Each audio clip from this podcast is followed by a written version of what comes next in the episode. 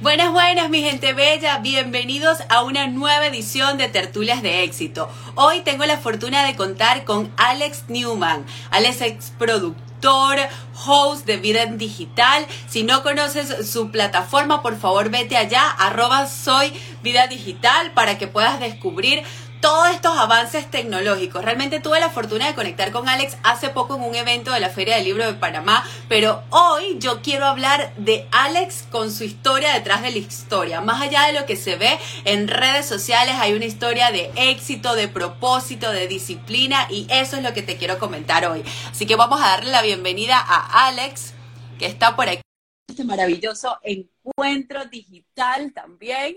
Y yo te voy a ser honesto, todos los que me están escuchando, mientras yo aprendo algo digital, ya sale un nuevo avance. Entonces esto me tiene como loca, Alex, pero tú estás en la vanguardia de todo. Bienvenido, gracias por aceptar esta, esta invitación.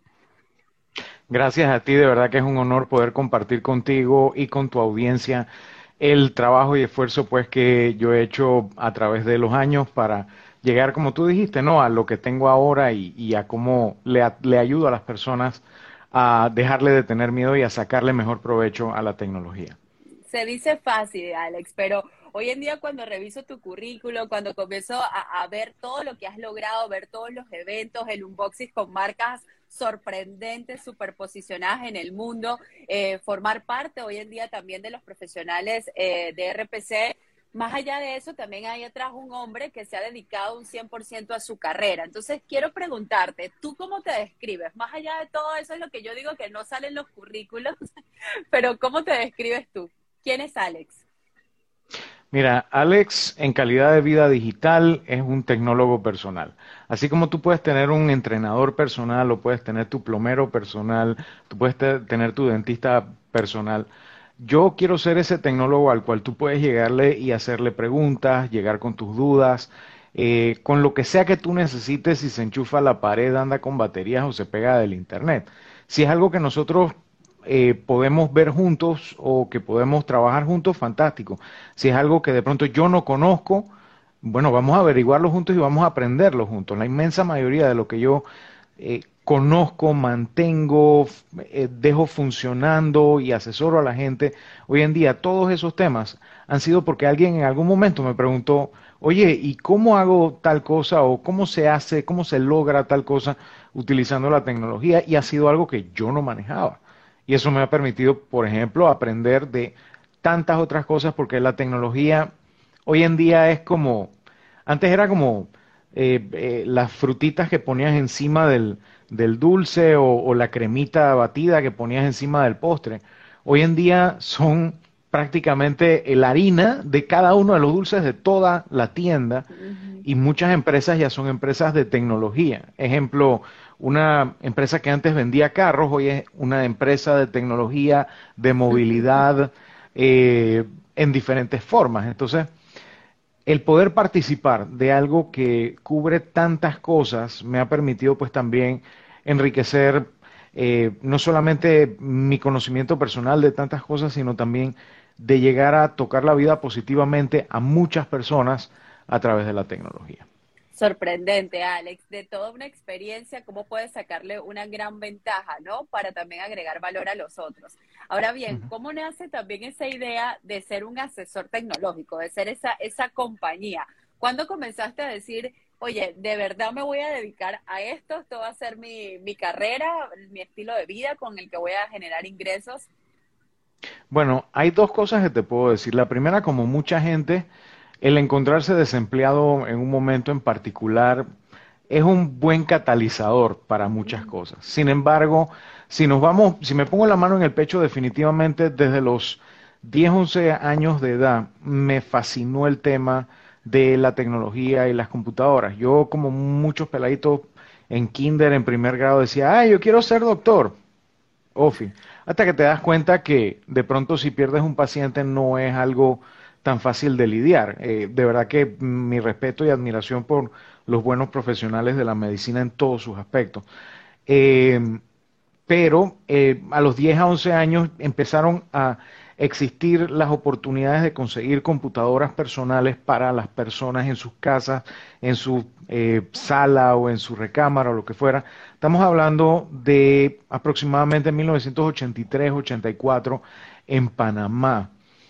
Esto es un reflejo realmente de lo que ya había empezado a finales de los 70, principios de los 80 en Estados Unidos y muchas personas en nuestro medio o tenían los, los medios económicos para poder, eh, exacto, poder conseguir eh, estas computadoras personales que costarían el equivalente de dos mil, tres mil dólares hoy en día eh, y que eran muy, muy poco poderosas.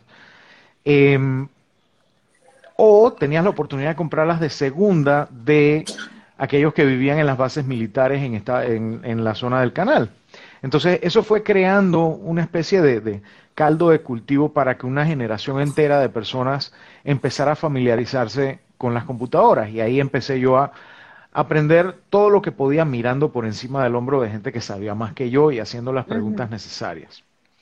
En 1987, mi padrino viene y me trae una computadora de estas eh, como regalo de, de, de Navidad del 86 y entonces empieza mi viaje de descubrimiento de cómo funcionan estas computadoras, qué es lo que las hace funcionar, etcétera.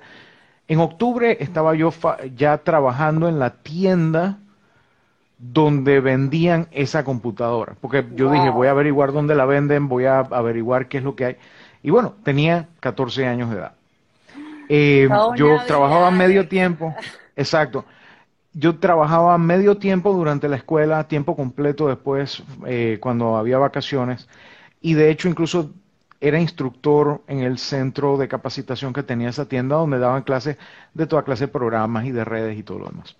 Y ahí yo fui viendo que esa vocación mía era el poder resolver los problemas de las personas de temas de tecnología y el brindar la asesoría necesaria para que la gente tome la mejor decisión posible.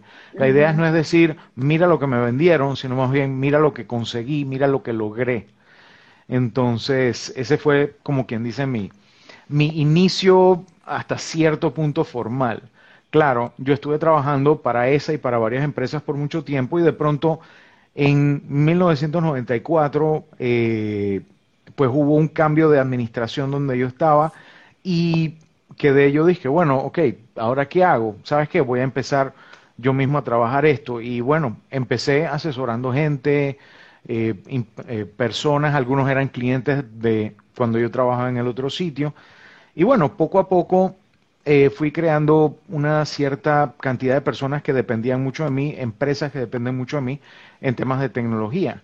Ya para los años 2000, 2005, ya yo estaba eh, un poquito más formal, ya tenía mi empresa funcionando y todo lo demás. Y entonces mi atención empezó a tornarse a la situación actual en el país, que era lo que estaba sucediendo, la política, etcétera. Fueron unos años bastante complicados. Y yo dije, ¿sabes qué? Voy a ponerme a escuchar las diferentes emisoras de radio porque me toca ir a los clientes a atenderlos, etcétera. Y empecé a llamar a emisoras de radio y de pronto contribuir cuando estaban tocando algún tema técnico, tecnológico, lo que fuera. Llegó un punto que me empezaron a llamar más seguido de, por ejemplo, RPC Radio.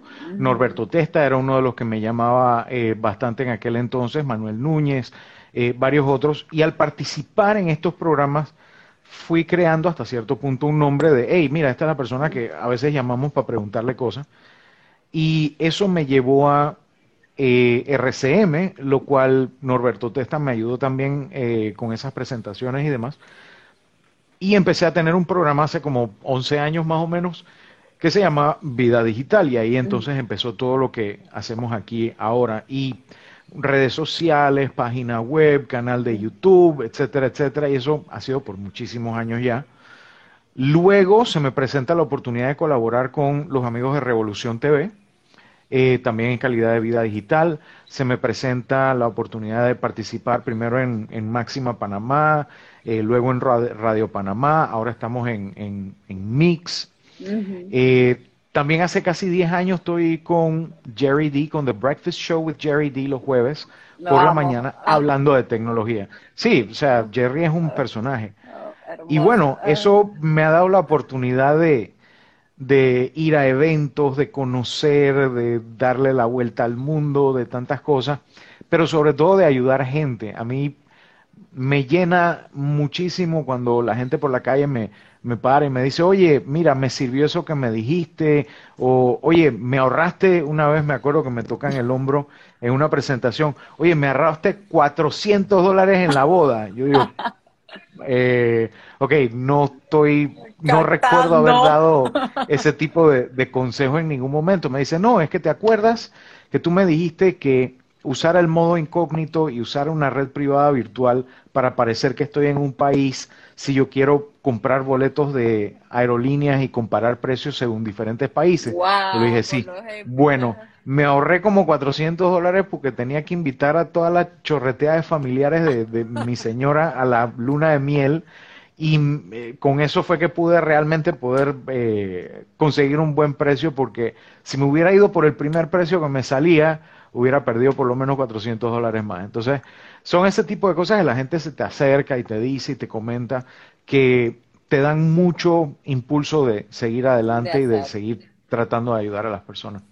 Y veo tres puntos eh, bien importantes de tu historia. Veo mucho enfoque, o sea, te quedaste en una área y seguiste aprendiendo. Veo el enfoque de la proximidad, haces honor a todas estas personas que abrieron sus puertas y te enseñaron también y pudiste tener buenas conexiones. Y por último, el hecho de accionar, Alex. ¿Qué podrías decirle hoy en esta era también? Obviamente la era digital eh, cambia de forma muy constante, ¿no? Yo lo decía en forma de broma, pero de verdad cuando medio estoy aprendiendo a hacer algo, ya eso pasa de moda y tengo que volver a aprender a hacer algo, ¿no? Eh, pero vemos hoy en día a los emprendedores que surge una idea, que son muy buenos, que tienen el talento y hay cierto miedo a iniciar o arrancas una cosa y luego la otra sin importar si cambia o no, si es rápido o si es algo que te puede funcionar para toda la vida. ¿Qué, ¿Qué, te ha funcionado a ti para mantenerte en este contexto digital, siempre en la misma vertiente, ¿no? Y además también seguirte relacionando con personas de éxito. ¿Qué es lo que a ti te ha funcionado? Lo que a mí me ha funcionado es una combinación de factores que los he acabado entendiendo en diferentes momentos en mi carrera y con mucho esfuerzo. Eh, el primero que te diría que es importantísimo es no dejes que lo perfecto sea el enemigo de lo funcional. Oh. Muchas personas dicen, cuando yo consiga tal equipo, cuando yo tenga el micrófono que es, cuando yo tenga la lámpara que es, cuando yo tenga... Señor, Justin Bieber empezó con alguien grabándolo con un celular a mano alzada, sin micrófono, sin nada de eso. La segunda cosa que te digo, no, no dejar que ese equipismo, de que si tengo el equipo es que voy a hacer mi contenido, voy a hacer lo que hago, no, no impidas eso, eh, no impidas que eso te, no dejes que eso te impida a que hagas lo que tengas que hacer, que contribuyas esa vocación que tú tienes para con los demás. La segunda lección importante que te puedo comentar es, y esto puede ser más fácil entenderlo para las personas que le gustan los videojuegos.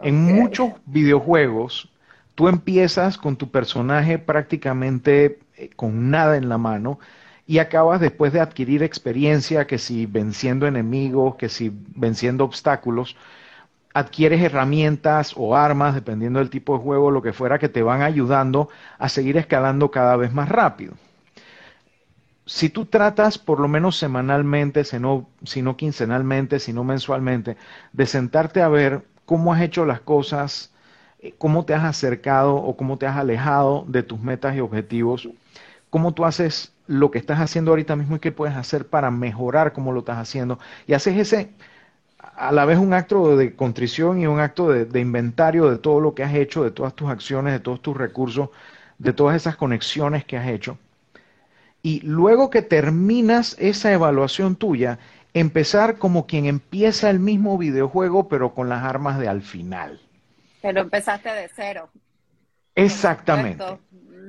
Porque es que si tú empiezas desde cero cada mes y vas midiendo, midiendo las cosas que estás haciendo, te vas a dar cuenta que eh, sí, te vas a estar moviendo, pero tus ruedas van a estar patinando en el charco del hecho de que no estás realmente tomando eso aprendido y usándolo para mejorar.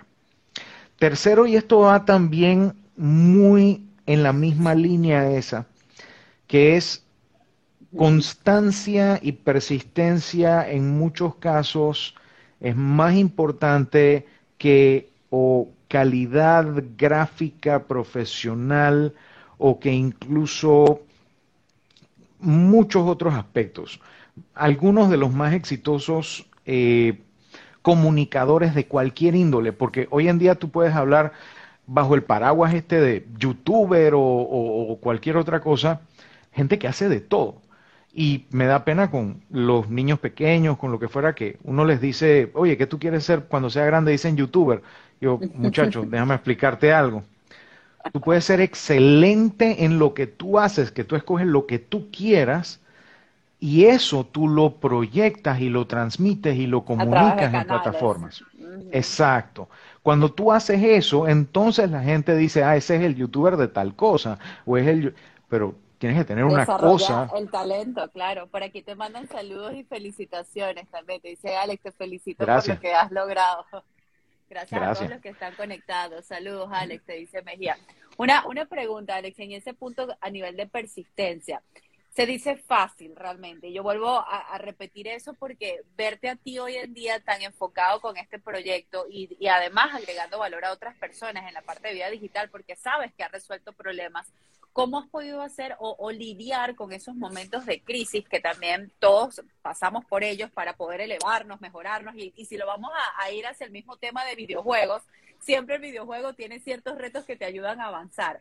¿En qué momento Alex Newman se vio en uno de los retos que no podía pasar de nivel o que te preguntaste realmente, esto es lo que quiero, lo estoy haciendo bien? ¿Tuviste esos momentos en, todo tu juego? Yo te puedo decir que una de las cosas que también uno puede decir que se puede aprender de los videojuegos es el que tú prepares las cosas para luego lograr la meta lo único que esa preparación tiene que venir varios niveles antes o lo que fuera, o tienes que recoger las cosas que necesitas antes de llegar a enfrentarte al monstruo. Y en ese sentido, cuando he tenido temas de crisis o temas de, de, cosas que me han afectado negativamente y han pasado muchísimas veces, yo siempre me he dado cuenta que una de las consecuencias de apoyar a los demás es que cuando tú llegas a estar en una crisis, vas a encontrar que muchos te van a querer apoyar, incluso a veces sin que se los pidas. Y yo he tenido la oportunidad, la suerte, la dicha de que cuando he tenido crisis de cualquier índole, siempre ha habido alguien que o me ayuda o me apoya o me orienta o incluso que me inspira a salir de esa crisis. Entonces, eh, lo, lo, siento como un privilegio, como una suerte que me que, que, que, a la vez no es tan suerte, en el sentido de que hay un refrán que dice, eh, ah, o por lo menos, no sé si lo ha creado la vida y yo lo que estoy tratando es de darle su mantenimiento y regarlo y, y abonarlo. tratando como quien dice de depositar en ese banco de hacer las cosas bien, porque sé que de pronto en algún momento puedo pedir un préstamo con esa línea de crédito. Entonces, es, es por ahí la cosa. Yo, yo siento que siempre he podido caer parado porque ha habido gente al lado mío que o me inspira o que me apoya o que me ayuda o que me orienta eh, y no me siento solo. Y en esa, en esa oportunidad que yo tengo de devolver eso a la comunidad a través de los distintos canales, no importa si me encuentro con alguien por la calle o lo veo por Instagram, pues ayudarme me, me encanta y siento que me sirve también como depositando ese buen karma que más adelante se puede crear.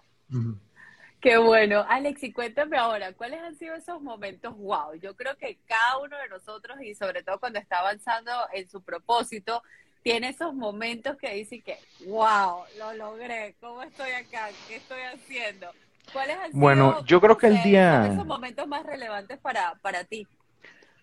Mira, momentos relevantes yo te puedo decir, hablarle a una, eh, a una muchedumbre de representantes de diferentes ciudades del continente en un, en un evento tipo congreso de todos los directores de tecnología de la región hablando de eh, por ejemplo, adelantos de ciudades inteligentes, cosas así por el estilo. Ese es uno que de verdad que todavía el corazón me brinca un poquito de la sensación de, de estar mirando así para un precipicio, así de, de, tener que mirar hacia el fondo, fondo, fondo de la, de la muchedumbre para no que, que, no se notara el nervio. Y luego todo el mundo me dijo, ay, oye, qué bueno que te salió la presentación, que no sé qué. Yo con la, la gotita de sudor dije, sí, ¿verdad? Sí.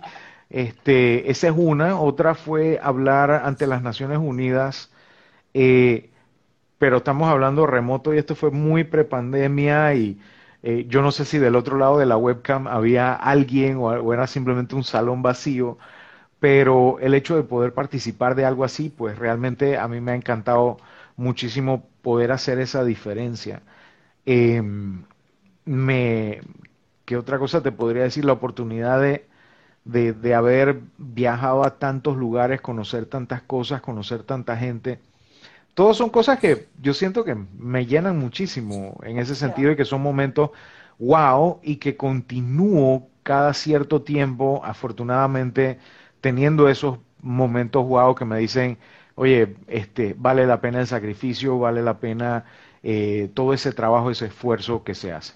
Así es, y te felicito por eso. Y por cierto, a los que no saben, Alex está nominado con los premios Panamá en positivo. Por favor, corren y le dan clic allí también eh, en su bio y voten por esta iniciativa. ¿Cómo te sentiste cuando tuviste la nominación, Alex? Sorprendido y honrado, porque normalmente yo estoy acostumbrado a ver en premios como Panamá en positivo cosas muchísimo más, no sé, de un alcance muchísimo mayor, con gente que ha hecho un muchísimo mayor esfuerzo, gente que ha tocado muchísimas más vidas de manera positiva y el poder sentirme en compañía de esa gente, me siento como como el, el Hawkeye de los Avengers, pues estoy al lado de Thor y de Hulk y de, todo este poco de gente y yo estoy aquí con mi arco y mi flecha de disque. Entonces, de verdad que me sentí muy sorprendido, no sé quién me nominó, eh, pero me siento muy, muy honrado de poder estar en tan buena compañía. Eh, y bueno, ojalá, eh, no sé, ese onceavo jurado y los demás, pues, eh, estén contentos con la labor que estoy haciendo y aún si no gano, por lo menos el hecho de que conozcan que estoy aquí, que estoy para ayudarles, pues eso para mí también tiene un muy, muy importante significado. Qué bueno, representa muchísimo todo el trabajo que has venido haciendo en este tiempo. Vimos entonces un, un poco de, de, la historia de Alex del pasado, un poco lo que te ha representado todo ese trabajo a nivel de estos momentos wow. Ahora que viene con Alex, ¿cómo te ves en estos, en estos próximos cinco años, seis años, no sé, dime tú el tiempo, ¿cuál es ese sueño tal vez por cumplir? Ahora, ¿qué te ves haciendo y desarrollando tu talento? Bueno, yo eh, lo que quiero seguir haciendo es sobre todo ahora que va abriéndose un poco más la sociedad con tanto con el tema del movimiento de las personas a través de los diferentes lugares. Sí me gustaría ir de nuevo a eventos presenciales de tecnología, a ver lo último, porque generalmente en estos eventos uno ve las cosas que van a estar mínimo dentro de un año, a veces dentro de 5 o 10 años. Yo recuerdo haber visto televisores 4K y 8K en el 2010, 2010 2011, por allá, ah, que costaban como 40 mil dólares y tenían una soga de esas de terciopelo grueso eh, enfrente y por favor ni se acerque, no la toque, no la mire muy, muy feo porque se rompe. Y hoy en día, pues todo el mundo tiene la oportunidad de comprar por un décimo de eso o menos eh, un equipo mucho más poderoso. Entonces, el poder volver a esos eventos es una de las cosas que yo espero poder estar haciendo en los próximos 5 o 10 años. Eh, pero como meta final, que esos eventos empiecen a darse en Panamá y que podamos oh. tener speakers locales, que podamos tener visitas de diferentes países, de diferentes empresas, etcétera, así como el éxito de Expo Comer, pero algo más en temas de tecnología. Eh, pero eso sí, yo creo que va a demorar un poco, pero hay que seguir insistiendo. Y es algo que yo he estado también tratando de insistir desde que empecé a ir a este tipo de ferias eh, hace ya un poco más de 10 años.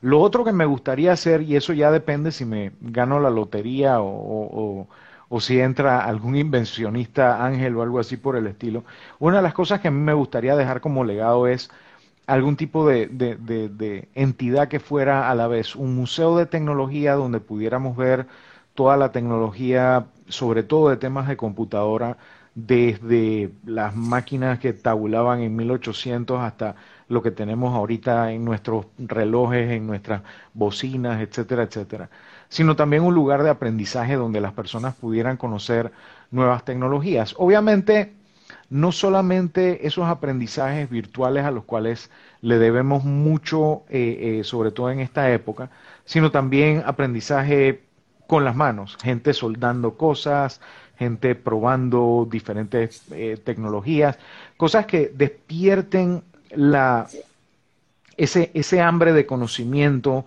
de, de, poder crear soluciones para el futuro que en cierto modo a veces nosotros le quitamos a nuestros hijos.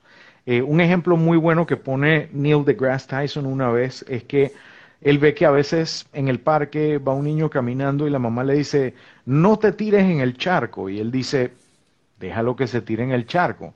Primero que es una actividad donde no le va a pasar nada realmente malo y va a poder aprender de dinámica de fluidos, la ley de la gravedad, eh, la humedad, o sea, tantas otras cosas. Deja que el niño sea niño y que aprenda, que aprenda haciendo, construyendo, desarmando y volviendo a armar.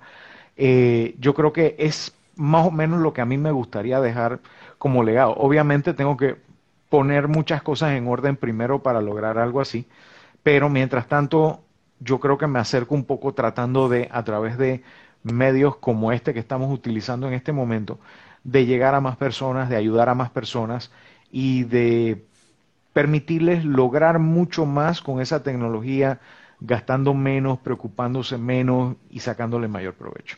Y quitando a un lado también el miedo, ¿cierto, Alex? Porque mucha gente teme a la tecnología o le teme introducir todo este, este tipo de equipamientos en casa porque siente que va a alejar a la familia o que va a gastar mucho o que todo, ¿no? Entonces hay muchos conflictos que al final te alejan de una facilidad sorprendente en casa. Es verdad, y de hecho hay un, hay un refrán que a mí me gusta que dice, la historia no se repite, pero sí rima.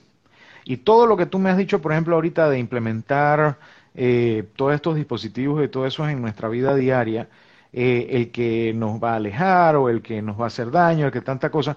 Lo mismo la gente, por ejemplo, lo decía de la electricidad en su momento. De hecho, hay una escena que me encanta en la serie Downton Abbey, cuando la viuda le ponen electricidad en su casa y ella, ay, no aguanto esa electricidad, me, me, me abruma, por favor, apaguen eso.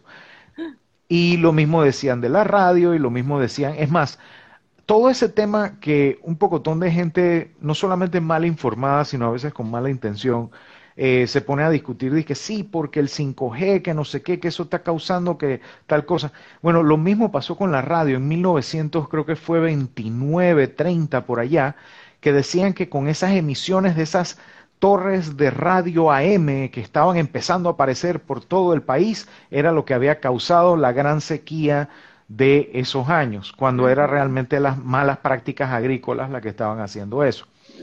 Pero sí, siempre habrá eh, la oportunidad de lograr que las personas conozcan mejor las cosas, entiendan mejor las cosas y le pierdan ese miedo y le tengan, sí, el respeto debido. Es lo que decía, por ejemplo, un amigo mío electricista. A la electricidad no hay que tenerle miedo, pero sí hay que tenerle mucho respeto. Cuando vamos a implementar Exacto, todo esto, el tema de las contraseñas, el tema de nuestra identidad online, todo ese tipo de cosas, tenemos que, manejarlo responsable. E informarnos, y pasa mucho con, y entiendo eh, las mamás con los niños, ¿no? Que en esta vida digital también los niños tienen tanto acceso a información que temas de que siempre estén pegados a un iPad, que estén pegados a un teléfono, que ya no miren casi a papá y a mamá, pero también hay un debido respeto y responsabilidad por parte de la familia que ahí se añaden más el tema de los valores o tipos de comunicación. Es decir, puedes tener un espacio porque no los puedes segregar de un mundo digital que llegó, que no puedes esconderte o como la señora o este reflejo de la señora con la luz que no lo puedes negar, es así. ¿Cómo, ¿Cómo poder hacer esos avances y tú mismo darte la oportunidad de, de conocer y ser más diestro o ir a tal vez un asesor digital que te ayude y te diga qué contexto te puede funcionar para tu hogar, ¿cierto? Igual que cuando vas a un nutricionista, igual cuando vas a cualquier otro tipo de profesional, eh, te buscas a alguien que tenga la experiencia y que te pueda ayudar en esa área. A mí a veces me vienen a preguntar cosas, cosas que no son de mi área. Oye, ¿cómo puedo hacer para que mi hijo confíe en mí? Yo, ok, sí es cierto que tú puedes poner aplicaciones en tu celular, tú puedes hacer tantas otras cosas para estar pendiente de la vida de tus hijos y se entiende el sentimiento. Pero yo le digo a la gente, cuando ya tú empiezas a hacer ese tipo de preguntas, tú lo que necesitas es un profesional de la salud mental, familiar, que se siente contigo y con el resto de tu familia para que ustedes puedan resolver el tema de confianza. Que tus hijos sean los que dicen, oh, me ha pasado algo grave, se lo tengo que contar a mi papá y a mi mamá o a mi mamá, al que tenga. Eh, versus un niño que diga, oh no, me ha pasado algo grave, si mi figura paternal o maternal se entera, me mata. Entonces ahí tú sabes que hay un problema. Y así con muchas otras cosas, temas de seguridad, temas de cifrado de datos. La idea es que la gente sepa tomar las decisiones correctas de cómo lo va a usar. Oye, eh, uso o no uso WhatsApp y Facebook e Instagram porque tienen toda mi información. Y espérate, esta es la información que tienen, esta es la manera en que la trabajan, esta ¿y ellos por qué no me dicen eso? Si te lo dicen en los términos y condiciones que le diste lo que aceptar que, ni te das, que ni te das cuenta, Ajá. todas esas letritas Ajá. no le das pasar. Exacto, entonces, ¿te importa que ellos usen esa información para mandarte publicidad para esto y lo otro? No, francamente no me importa. Entonces dale y úsalo libremente. Bueno, sí me importa. Ah, bueno, entonces estas son las alternativas. Puedes usar Telegram, puedes usar Signal, puedes usar tal cosa. La idea es que tomes la decisión informada. Es lo mismo que si tú eres una persona que elige no comer carne, perfecto, lo haces por esta y esta razón y estas son las metas que tú vas a tener nutricionalmente, lo que fuera. El, el que come carne es fantástico. Bueno, tú, estos son los temas éticos, lo mismo pero con la tecnología. La idea es que la gente tome las decisiones lo mejor informado posible y no por llevarse por moda. Yo he visto muchas veces que también la gente compra muchos celulares, tablets, computadoras, etcétera, por moda. Y se trata de que compres la herramienta adecuada para la tarea adecuada. Entonces, ese es otro de los aspectos, tratar de que la gente conozca mejor lo que es verdad, lo que es mentira, lo que, lo que, hacia dónde van las cosas. Y bueno, eso es lo que yo trato a través de estar siempre en contacto con las diferentes marcas, viendo las noticias, viendo todas las cosas que pasan y tratando de, de aterrizarle y de explicarle eso a la gente lo mejor posible. Maravilloso. Y si ustedes quieren conocer más de tecnología, preguntarle a Alex, por favor, váyanse a Vida Digital y allí van a conocer todos estos detalles y todas las cosas que están en vanguardia, que Piki se extiende, porque no solo las que están nuevas, sino también te informa de lo que está pasando, ¿no? De lo que ya no está tan actual y para que tú lo ajustes. Alex, de verdad, muchísimas gracias por este espacio. Yo te voy a dejar algo, algo que, que, que sería muy lindo que me llegara un mensaje como este. Alex Newman tiene el poder de la tecnología y yo te doy a ti el poder de que tú le des zen o que tú le dejas ese teclado, te va a enviar y tú tienes la oportunidad de mandar un mensaje que llegue a todo el mundo. ¿Qué mensaje te podrías mandar allí? Las cosas se van a poner mejor. Las cosas se van a poner mejor. Así como quien dice, vengo del futuro y no te puedo decir más, pero las cosas se van a poner mejor. Eso es lo que yo siento que yo quisiera que yo mismo me dijera a mí mismo, viniendo del futuro, así como en un DeLorean o lo que fuera, decirme, hey, ¿sabes qué? No te preocupes. No te puedo dar más detalles, pero las cosas se van a poner mejor.